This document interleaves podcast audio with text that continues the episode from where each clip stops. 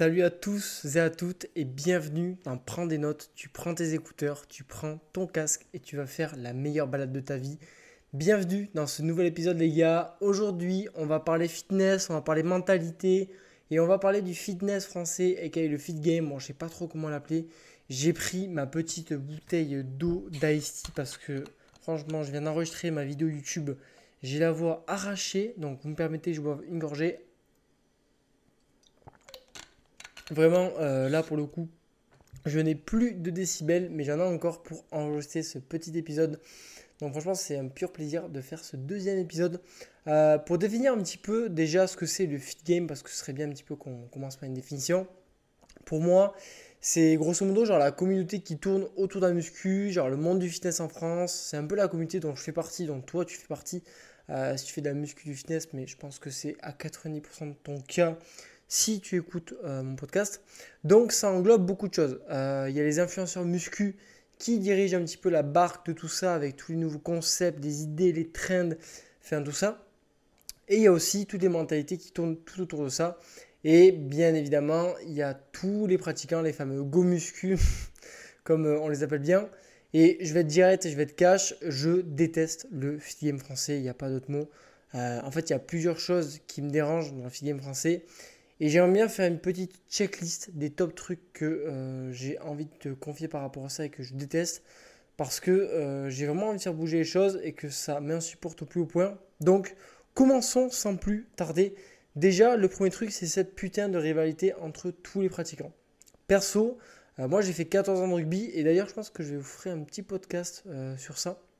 Sur mes 14 ans de rugby et ma transition vers la muscu. Bref, c'est pas le sujet.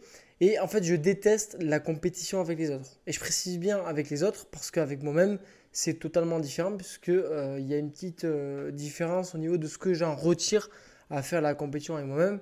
Et c'est plutôt très simple en fait. Quand tu rentres dans une salle de fitness muscu en France, tu vois de suite quand on te regarde, qu'on check un petit peu les poids que tu vas utiliser, on analyse un petit peu ton physique pour se jauger face à toi. Enfin, vraiment, il y a vraiment genre, tu, tu rentres, tu es analysé euh, de ton regard jusqu'à tes pieds.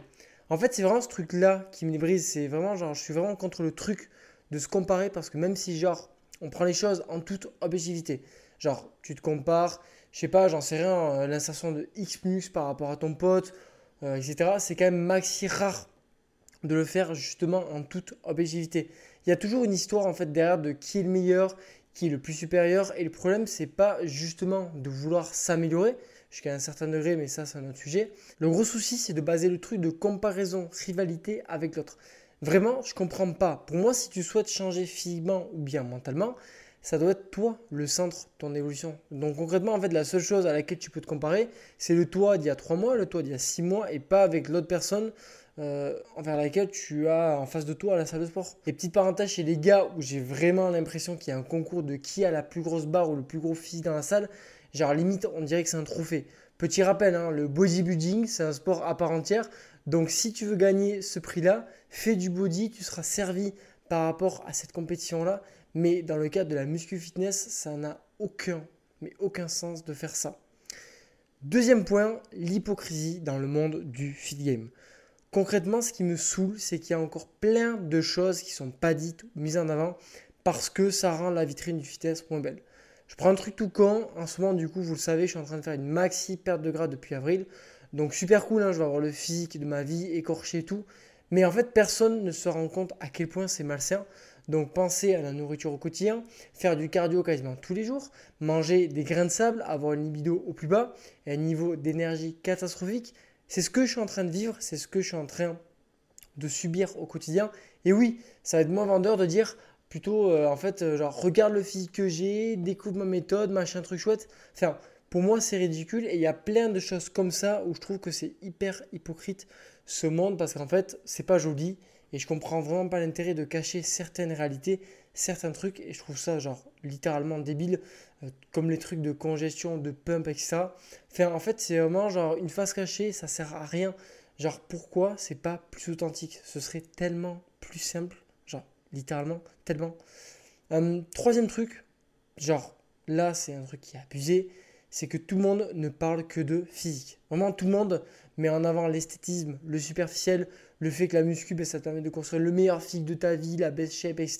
Que ça rend ta vie meilleure, etc. Sauf que pour moi, tout ça, c'est du bullshit. En fait, construire un physique, c'est cool, hein, mais c'est pas ça qui va améliorer ta vie, te rendre plus confiant. Ce qui va te rendre plus confiant et plus épanoui, c'est l'effort que ça va te demander d'être régulier, de faire tes séances, de mettre de l'intensité sur tes séries, de changer d'habitude alimentaire. C'est ça qui fait tout en fait. C'est pas juste d'avoir un physique.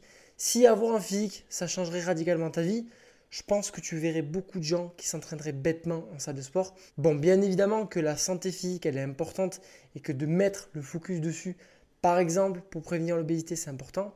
Mais quand c'est pas le cas et que tu as zéro pathologie, ce qui va vraiment te permettre de te sentir accompli et confiant, c'est tout ce que la muscu va te demander comme effort.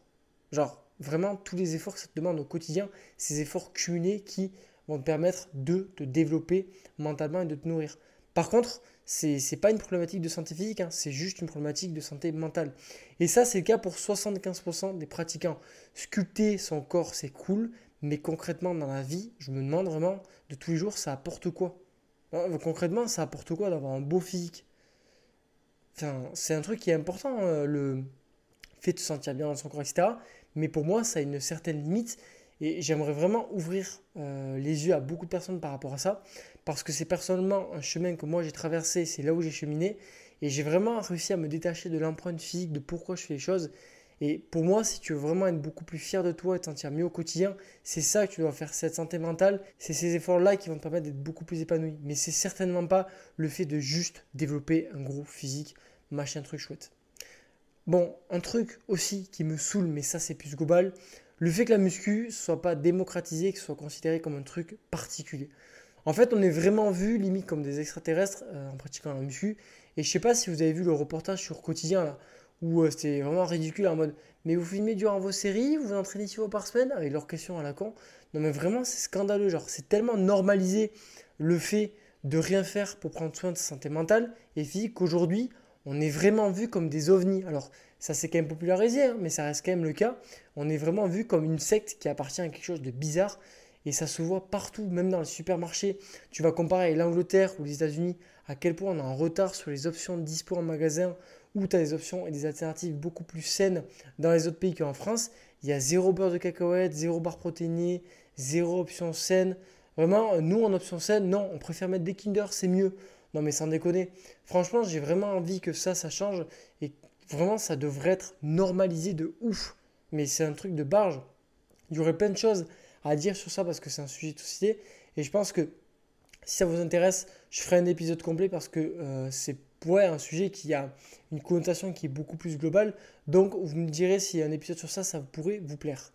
Et un dernier point qui est en lien avec ce que j'ai dit au début, c'est que j'ai l'impression que les gens, au lieu de s'entraider, sont vraiment plus là pour se tirer à balles réelles dessus.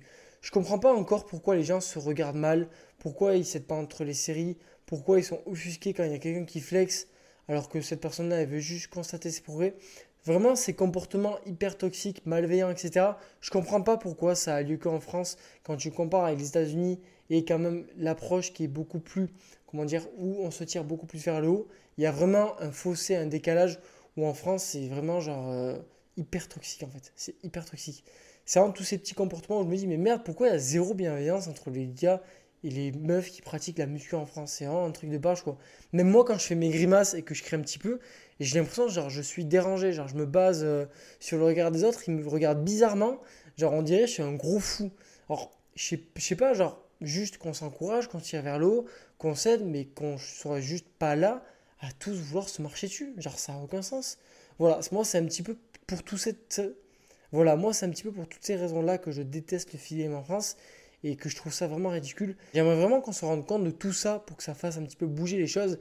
Et du coup, je trouvais ça hyper intéressant. C'est un podcast assez court de te raconter tout ça. Et j'espère que en fait, ce que je t'ai partagé, ça te permettra peut-être la prochaine fois de moins se comparer en salle ou d'avoir peut-être des actions ou comportements qui euh, sont beaucoup plus bienveillants et même par rapport à ces développements physiques et mentaux, de faire les choses beaucoup plus pour ta santé mentale. Bon, c'est déjà la fin de notre petit moment, je sais que c'était court. Avant que tu files, si tu as apprécié cet épisode, je t'encourage vivement à me soutenir en likant l'épisode.